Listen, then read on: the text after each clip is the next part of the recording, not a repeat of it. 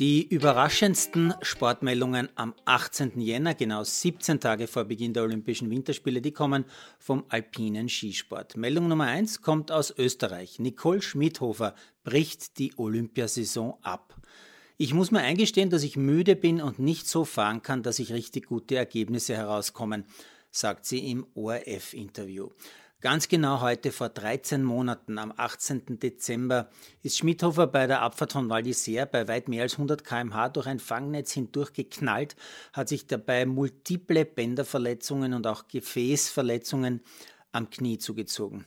Äh, ich bin ganz sicher, sie weiß, dass es noch viel schlimmer hätte kommen können.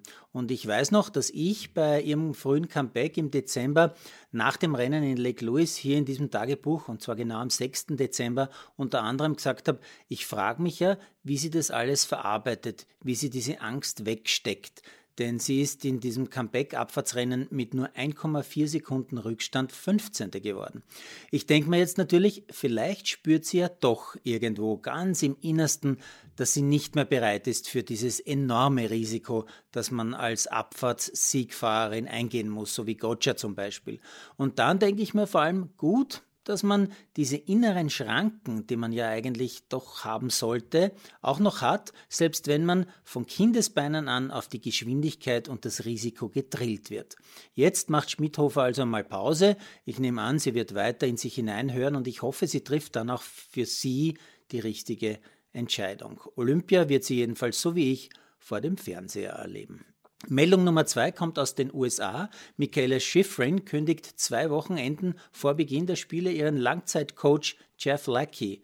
Der gebürtige Kanadier war jetzt sechs Jahre lang Schifrins Speedcoach. Spannende Entscheidung zu einem spannenden Zeitpunkt. Mit Interesse habe ich auch gelesen, dass Jürgen Werner bei der Wiener Austria in Zukunft eine zentrale Rolle spielen wird, wie es heißt.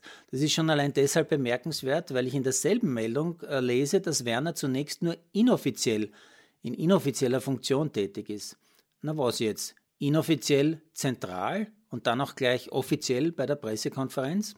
Naja, bemerkenswert ist es ja auch deshalb, weil ich mich natürlich, wie viele andere wahrscheinlich auch, daran erinnern kann, dass man gegen Werner wegen Unvereinbarkeiten als Manager und zugleich Clubverantwortlicher, also in Personalunion, damals beim LASK Untersuchungen eingeleitet hat. Da war irgendwas faul.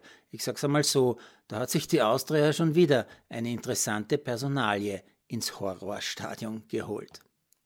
Und weil ich ja ein alter Nordischer bin, ist mir heute auch aufgefallen, dass gleich zwei norwegische Skispringer positiv auf Corona getestet worden sind, nämlich Topstad Tande und auch Neuling Willumstad. Und auch Lindwig muss in Quarantäne, weil er mit den beiden unterwegs war. Da wird Trainer Andi Stöckel jetzt ein bisschen schwitzen auf dem Weg nach China.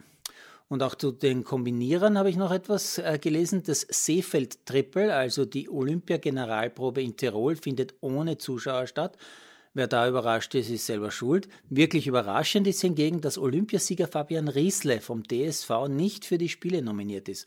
Aber klar, geht man ausschließlich nach den Ergebnislisten, dann ist Riesle wirklich nur der siebentbeste Kombinierer seines Landes im Weltcup.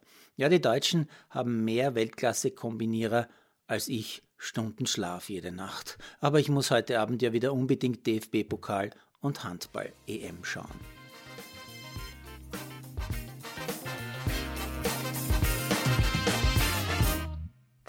Produziert von Malderino Kiesens.